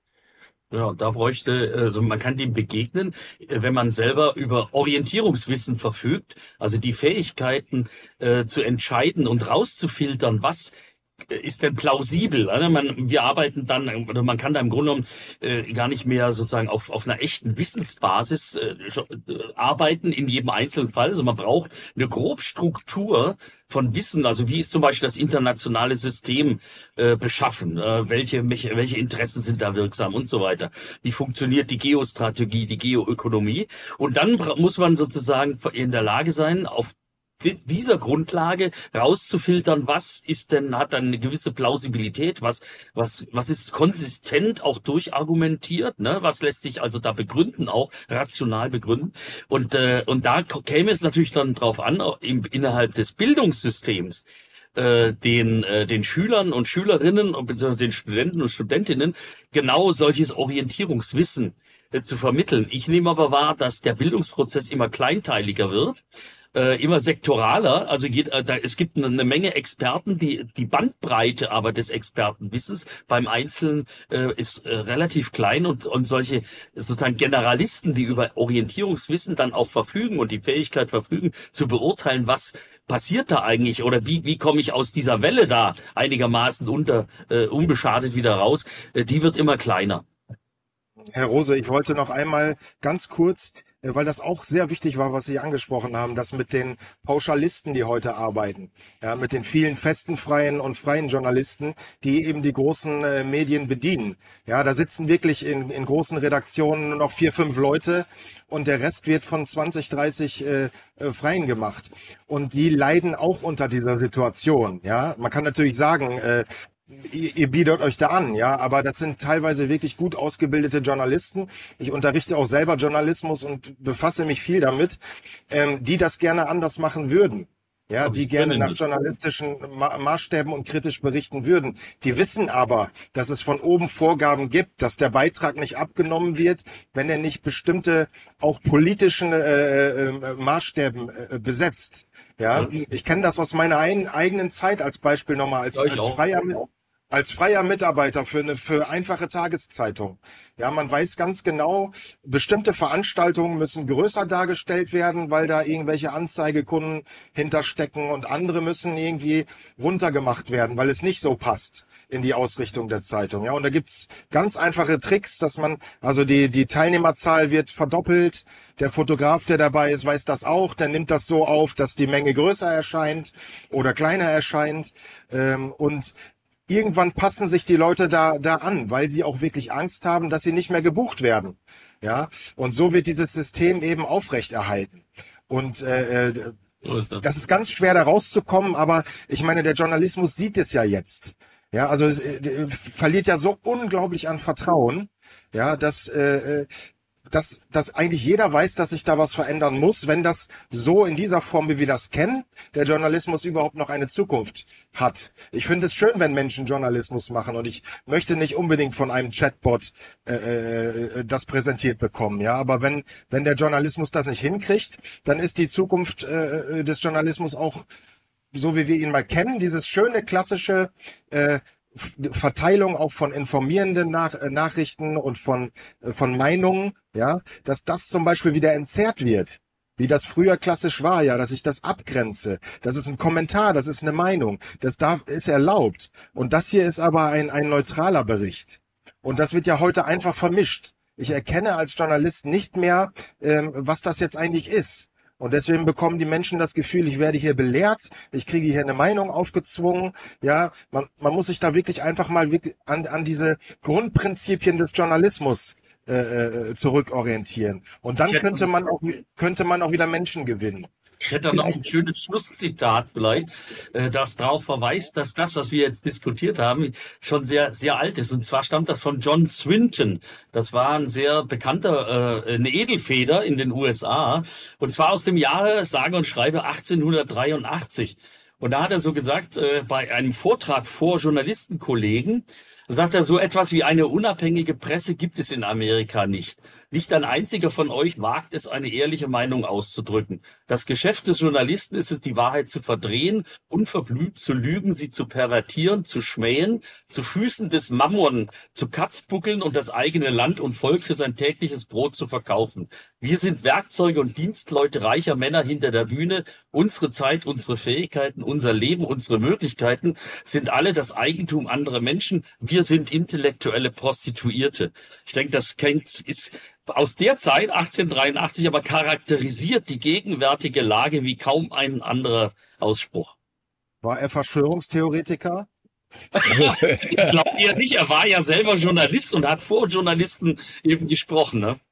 Vielleicht kann man sich zwei Bereiche nochmal rausgreifen, die Sie jetzt angesprochen haben und auch da so kurz noch ähm, skizzieren, wie eigentlich die kognitive Kriegsführung arbeitet, weil Sie jetzt auf der einen Seite Bildung angesprochen haben, auf der anderen Seite Journalismus. Ähm, es ist natürlich so, wenn wir ähm, von Journalismus sprechen, wenn wir sagen, jetzt sind vielleicht Zeitungsmeldungen oder es kursieren Geschichten, die sind nicht erwünscht oder die verbreiten ein Narrativ, das man nicht möchte, muss man einfach darauf hinweisen, dass auch von militärischer Seite dieses sogenannte Debunking, also das wären die Faktenchecker, die dann einfach ähm, ja, Berichte als ähm, nicht wahr oder Desinformation etc. kennzeichnen, ein wichtiges Werkzeug der kognitiven Kriegsführung sind. Also die Informationen sind draußen und man sagt, diese möchten wir gerne abwerten oder unterdrücken. Dann kann man mit dem sogenannten Debunking arbeiten und das sind einfach Faktenchecker, wo es weltweit inzwischen Netzwerke gibt. Das wäre mal eine Technik. Und das zweite, natürlich wäre es wünschenswert, was auch in der Schule ähm, die Lernenden ähm, ja Bildung erfahren, die wirklich auch ähm, zur Demokratie befähigt und ähm, unterschiedliche Sichtweisen kennenlernen. Aber tatsächlich ist es so, dass das sogenannte Pre-Bunking im Moment auch Einzug ins Bildungswesen findet und auch Teil von der kognitiven Kriegsführung ist. NATO Stratcom hat dazu einen Aufsatz veröffentlicht und dass man mal ganz kurz erklärt, wie funktioniert das und vielleicht auch hilft das zum Verständnis, warum funktioniert Propaganda heute immer noch, weil sie sehr, sehr geschickt und sehr, sehr gut gemacht wird bei diesem Pre-Bunking. Das heißt eigentlich übersetzt ähm, Impfung. Also man möchte Inokulation, man möchte eine psychologische Impfung ähm, vor allem bei jungen Menschen vornehmen. Und man sagt, ähm, lass uns doch den Lernenden mal beibringen, bevor die mit bestimmten Informationen konfrontiert werden, was Desinformation ist, was Falschinformation ist, was eine Verschwörungstheorie ist. Und dann haben sie, wenn sie auf die Seite You versus Disinfo gehen, haben sie tausende von Einträgen eigentlich Misstrauen an äh, Regierungen, Misstrauen von Impfungen, äh, wenn sie der NATO misstrauen, wenn sie sagen, die NATO-Osterweiterung war doch eine Bedrohung für Russland. Ganz, ganz viele Punkte, die aufgeführt sind und die alle so diesen, ähm, diese Aufschrift oder das Label bekommen. Das ist Verschwörungstheorie, das ist Desinformation, das ist Falschinformation. Und das bringt man den Lernenden in kleinen Dosen bei. Also man sagt in der Schule, wir haben jetzt so Lernspiele oder wir haben Tests, die müsst ihr ausfüllen. Und wenn ihr erkennt, dass Kritik an Regierungen, Kritik an der NATO, Zweifel an der Wirksamkeit von Impfungen, ähm, Zweifel an bestimmten westlichen Narrativen, wenn ihr erkennt, dass das eine Verschwörungstheorie ist, dann habt ihr das Spiel erfolgreich ähm, durchgespielt oder ihr bekommt die volle Punktzahl. Und so schafft man es eigentlich, dass wenn dann später die Kinder rausgehen und Informationen ja, mit Informationen konfrontiert werden, die Kritik an Regierungen, an NATO etc. enthalten, dass sie sagen, super, jetzt weiß ich Bescheid, das habe ich ja in der Schule schon gelernt. Diese Informationen, die blocke ich ab, die gehen gar nicht in das psychische Immunsystem rein. Das ist eine Technik, die kommt unter anderem aus dem Kalten Krieg, wo man Soldaten immunisieren wollte, dass sie, wenn sie gefangen genommen werden, eben nicht ähm, dem Feind zuhören. Und einfach mal ein Beispiel, eine von diesen ganz, ganz vielen Techniken. Herr Haringhaus hat es auch angesprochen, dass es wirklich wichtig ist, den Menschen zu erklären, wie funktioniert Propaganda, wie wird gearbeitet. Ähm, welche Brillen kann man sich eigentlich aufsetzen, um Propaganda zu erkennen. Und da ist eben diese Inokulation, diese psychologische Impfung eine Technik, mit der im Moment an den Schulen auch gearbeitet wird. Man könnte natürlich auch sagen, ähm, man muss das alles ächten, diese Art von äh, Bürgerkrieg gegen die eigenen Bürger, diese Art von Manipulationstechniken. Ähm, ich hätte nicht gedacht, dass ich nochmal dazu komme, in meinem Leben so, zu so etwas aufzurufen, weil es sich ja eigentlich von selbst versteht, aber offenkundig nicht in unserer Zeit. In ihren beiden Büchern werden ja laufend Leute zitiert, die sich brüsten mit, äh, mit ihren Erfolgen beim Knacken der Seele oder der Einstellung und ähm, wie viele Leute, wie viele Menschen wie viele Gruppierungen sie über den Tisch gezogen haben, mit was auch immer für Mitteln. Ähm, es, es, es hat was Verblüffendes. Also eine angeblich freiheitsliebende Gesellschaft hat sich vor zehn Jahren angehört, was Edgar Snowden dazu aufgedeckt hat. Und das ist nun mal die, die Grundarchitektur einer Tyrannei oder eines totalitären Systems. Es interessiert keinen. Das ist, was mich immer so wahnsinnig verblüfft. Ähm, das müsste das, das Thema sein, dass wir alle ständig zumindest potenziell überwacht werden. Aber die freie Gesellschaft hat damit kein Problem. Herr von Rossum, ähm, ich glaube, dass das viel, viel mehr Leute äh, bewegt, als, als wir wissen. Ja, ja. also ja, das ist ja. eine andere Geschichte, ob sie das sagen, dass sie das bewegt oder ob sie Ja. das nur äh, bewegt. Und ich glaube, das spielt in, in, in einem ganzen Großteil der, äh, der, der Menschen in der Gesellschaft eine Rolle, aber sie trauen sich nicht, diese Kritik oder diese Ängste äh, äh, zu äußern. Und das ist natürlich schon wieder ein Erfolg der Propaganda, dass sie es geschafft hat, eben äh, den Leuten so eine Angst einzujagen, äh, äh, dass sie einfach diese Dinge nicht thematisieren. Ja, weil sie Mhm. denken, sie sind dann ein äh, Putin-Troll oder ein Querdenker oder Impf, Impf, irgendwas, ja. Covidiot. Oh, Idiot, ja. Noch eine, eine äh, Sache, liebe junge Rose, zum Schluss. Ähm, das ist nochmal ein anderes Fass, aber ähm, ich frage Sie, wann wurde zum letzten Mal eigentlich ein klassischer Krieg klassisch gewonnen? Also, Ja, ja, auf dem Schlachtfeld, äh, sag mal, äh, ein zwischenstaatlicher Krieg, das ist ja äh, die Definition, also der internationale bewaffnete Konflikt, den, den haben wir ja jetzt auch in der Ukraine. Also gewonnen wurde natürlich äh, von der äh, großen Koalition, von den, von den Achsenmächten, äh, die, die ähm, nicht von den Achsenmächten, von den, von den Amerikanern, den Engländern Franzosen, äh, der Zweite Weltkrieg und von den Russen selbstverständlich. Die haben eigentlich den Zweiten Weltkrieg gewonnen. Die anderen kamen einfach nur, um zu verhindern, dass die Sowjets dann gleich bis zum Atlantik durchmarschierten. Deswegen waren die in der Normandie und nicht, um die Deutschen sozusagen vom Nationalsozialismus zu befreien. By the way, nur in Klammern angemerkt. Und was, wir hatten auch einen klassischen äh, militärischen Konflikt äh, 1990, 91 im Irak, 2003 auch im Irak. Also der ging militärisch betrachtet natürlich äh, klar zugunsten der, der Interventionsmacht aus. Äh, allerdings dann doch wieder, äh, muss man doch die große Frage stellen, politisch letztlich wurde der, dieser Krieg äh, verloren. Ähm, und das ist eigentlich Kennzeichen dafür, dass man im Grunde genommen natürlich äh, fast nie die Möglichkeit hat, mit militärischen Mitteln politische Konflikte zu lösen. Die müssen letztendlich dann doch auf dem Verhandlungsweg gelöst werden. Und ein Stück weit war sogar auch im Zweiten Weltkrieg das ja dann der Fall mit, mit zehn Jahren Verzögerung. Plötzlich war der, der einstige Kriegsgegner, der war dann plötzlich im eigenen Bündnis drin, der NATO nämlich, äh, weil in der Zwischenzeit sich die politische Konstellation schon wieder verändert hatte und der eigen, der, der frühere Verbündete jetzt der neue Feind war, die Sowjetunion eben. Und äh, das heißt, wir, man stellt dann fest, äh, dass, dass man end, äh, in der Endabrechnung diese Konflikte immer auf dem Verhandlungsweg lösen muss. Frieden muss gestiftet werden. Und das Fatale ist ja jetzt, um, um da nochmal auf die Ukraine äh, zu verweisen, es war ja so, dass im März 2023 eine Verhandlungslösung ähm, auf dem Tisch lag. Äh, Putin als auch Zelensky waren ähm, unter Vermittlung äh, von Erdogan in der Türkei. Äh, da äh, hatten sich darauf geeinigt, grundsätzlich auf einen Waffenstillstand zu der Bedingung, dass die, ähm, äh, dass die Ukraine nicht der NATO beitritt und die Russen sich auf die Ausgangsposition vom 23. Februar 2023 zurückziehen. Und dann kam eben aus Washington die Ansage nach London, äh, Boris Johnson, du fliegst, äh, du fährst in, nach Kiew und verhinderst das. Und äh, Johnson machte das als braves Sch- Schoßhündchen seines Herrn und äh, erklärte Herrn Zelensky, ihr seid wohl verrückt geworden, wir haben hier aber Milliarden an Dollars und Pfunden und Euros investiert in euer Land und in die Aufrüstung eurer Armee. Äh, Und ihr kämpft jetzt gefälligst weiter. Ihr habt ja schon bewiesen in den ersten Wochen, dass ihr das könnt. Nicht? Und, äh, und da ist da, sind wir dann eben bei dem großen äh, Komplex natürlich, welche Interessen stehen hinter welchen Konflikten. Und welche Interessen verhindern, dass äh, Kriege dann auch zu Ende gehen und äh, welche nicht. Momentan sieht es ja ganz so aus, dass der Westen einfach noch nicht bereit ist, sich einzugestehen, dass er äh, auch auf dem Schlachtfeld diesen Konflikt äh, nicht gewinnen kann. Und äh, auch in Kiew muss diese Einsicht äh, offenbar erst wachsen, bevor man dann zunächst mal zu einem Waffenstillstand, zu einem Einfrieren des Konfliktes kommen kann, um dann eventuell in der näheren oder ferneren Zukunft tatsächlich zu einer Friedenslösung äh, zu kommen. Wie schwer das ist, zeigt zum Beispiel das Beispiel äh, Zypern, wo seit 40 Jahren äh, die Teilung andauert und der Konflikt zwischen Griechenland und der Türkei oder Korea, wo das seit über 70 Jahren zwischen Nord- und Südkorea der Fall ist.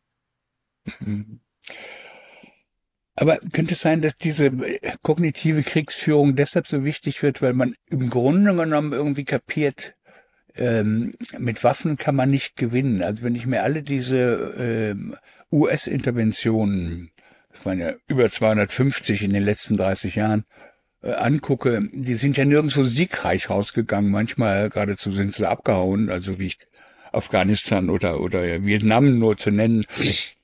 Ähm, dass man sozusagen mehr und mehr glaubt, ähm, wir müssen das anders machen, wir müssen sozusagen andere Kriege anders führen.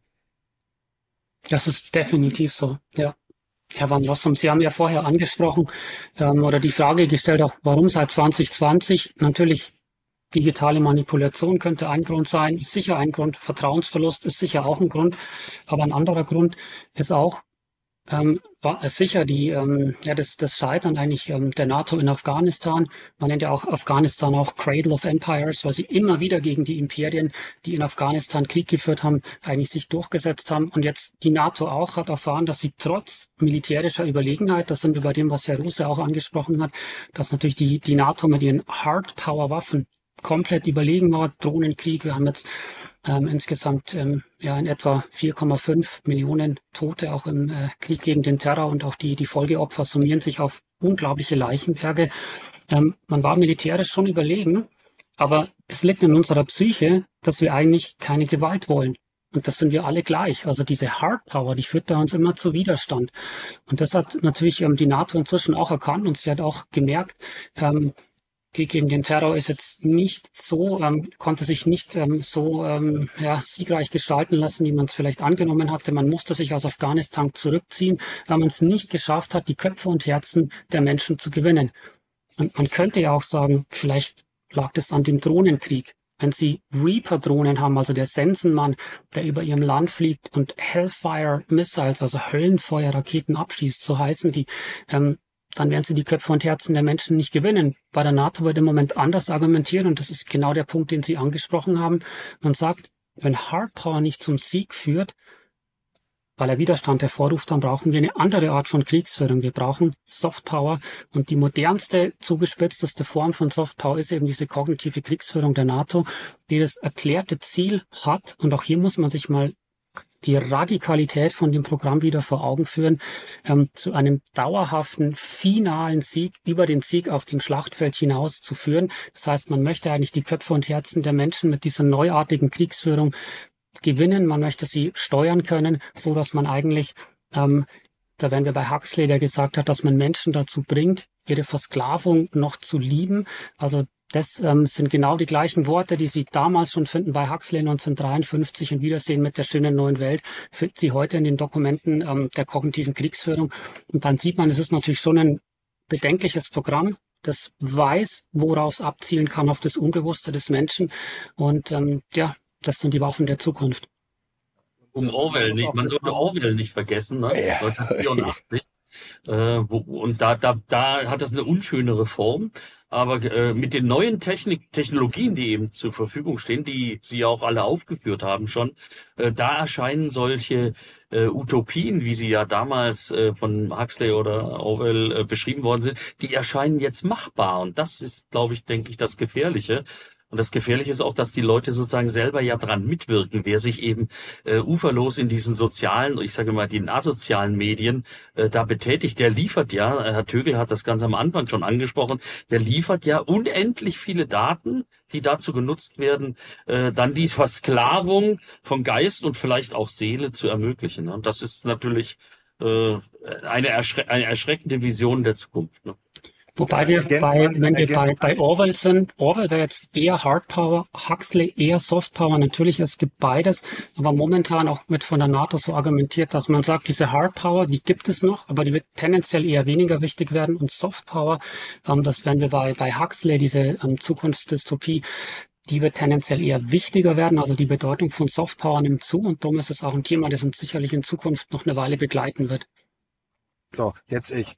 Ähm, äh, ich wollte noch dazu ergänzen, ähm, dass äh, man sich auch bewusst äh, darüber sein muss, dass die kognitive Kriegsführung nicht auf diesen Krieg, um den es jetzt vielleicht geht, den wir behandeln, beschränkt bleibt. Ja, also Kriegspropaganda äh, findet immer statt, kontinuierlich. Es ist, äh, gilt, um den Krieg vorzubereiten, also ein ganz wichtiger Schritt, um den Krieg am Laufen zu halten, zu begleiten und dann natürlich hinterher auch, um diesen Konflikt zu vergessen um wieder auf den nächsten vorzubereiten. Ja, deswegen ist es so, dass ganz viele Menschen zum Beispiel diese vielen, vielen Kriegsanlasslügen vergessen haben. Ja. ja, wir wissen das alle gar nicht mehr äh, äh, mit der Brutkastenlüge, dass das eigentlich alles gar nicht stattgefunden hat 1991, als äh, äh, ja. die Krankenschwester im Kongress sprach und äh, gesagt hat, wir müssen Krieg führen, weil die Irakis 320 Babys äh, abgeschlachtet haben und dass nur deswegen der Krieg zustande kam. Und als der Krieg aber vorbei war, äh, wurde das nicht mehr behandelt. Da ist also die Propaganda schon wieder äh, da, äh, die das Ganze wieder verschleiern muss, damit sie wieder eine neue Lüge aufbauen kann für den nächsten Krieg. Und äh, so sind wir also äh, in einem Zustand von Kriegspropaganda, die generell uns eine Ideologie einimpfen möchte. Ja, also die uns quasi auf eine äh, Wellenlänge bringt, die uns immer zustimmen lässt. Ja, dass wir beim nächsten Mal wieder abnicken. Und deswegen fängt die nach dem Krieg genauso wieder an. Und ähm, das ist das perfide, dass wir eigentlich in einem Dauerkriegszustand sind. Ja. Ich kann nur dringend empfehlen, die Bücher von Christian Hardinghaus und Jonas Tögel zu lesen. Die wiederholen sich auch nicht. Auf wunderbare Weise verzopfen die sich äh, und ergänzen sich. Es ist keine schöne Lektüre, dafür können Sie aber nichts. Ähm, ich war gestern nochmal richtig erschrocken, Herr Hardinghaus, als ich sozusagen Ihre äh, nochmal so ein Stück um Stück ein Ding hinter dem anderen äh, nochmal gelesen haben, wie gesagt, wo ist was inszeniert worden, wer hat was in die Wege geleitet und wie viele Leute dabei äh, elend krepiert sind. Es bringt ähm, nichts, das zu beschönigen. Das müssen wir einfach äh, uns bewusst machen. Ja, das ist, nein, nein, und sie machen sie machen es ja auch sehr sachlich und äh, sehr gut. Aber ich muss, ich dachte, wenn man so ein bisschen älter ist, dann kennt man das. Aber wie Sie schon sagen, wir haben auch zum Teil wieder vergessen, ähm, wie was gefummelt wurde. Und manchmal denke ich, wir wollen es auch nicht so genau wissen. Äh, schlimm genug. Ich danke Ihnen sehr, äh, Christian Hardinghausen, Jürgen Rose, Jonas Tögel, herzlichen Dank. Es gäbe noch viel zu besprechen, aber auch einiges zu lesen. Macht's gut, ihr Lieben.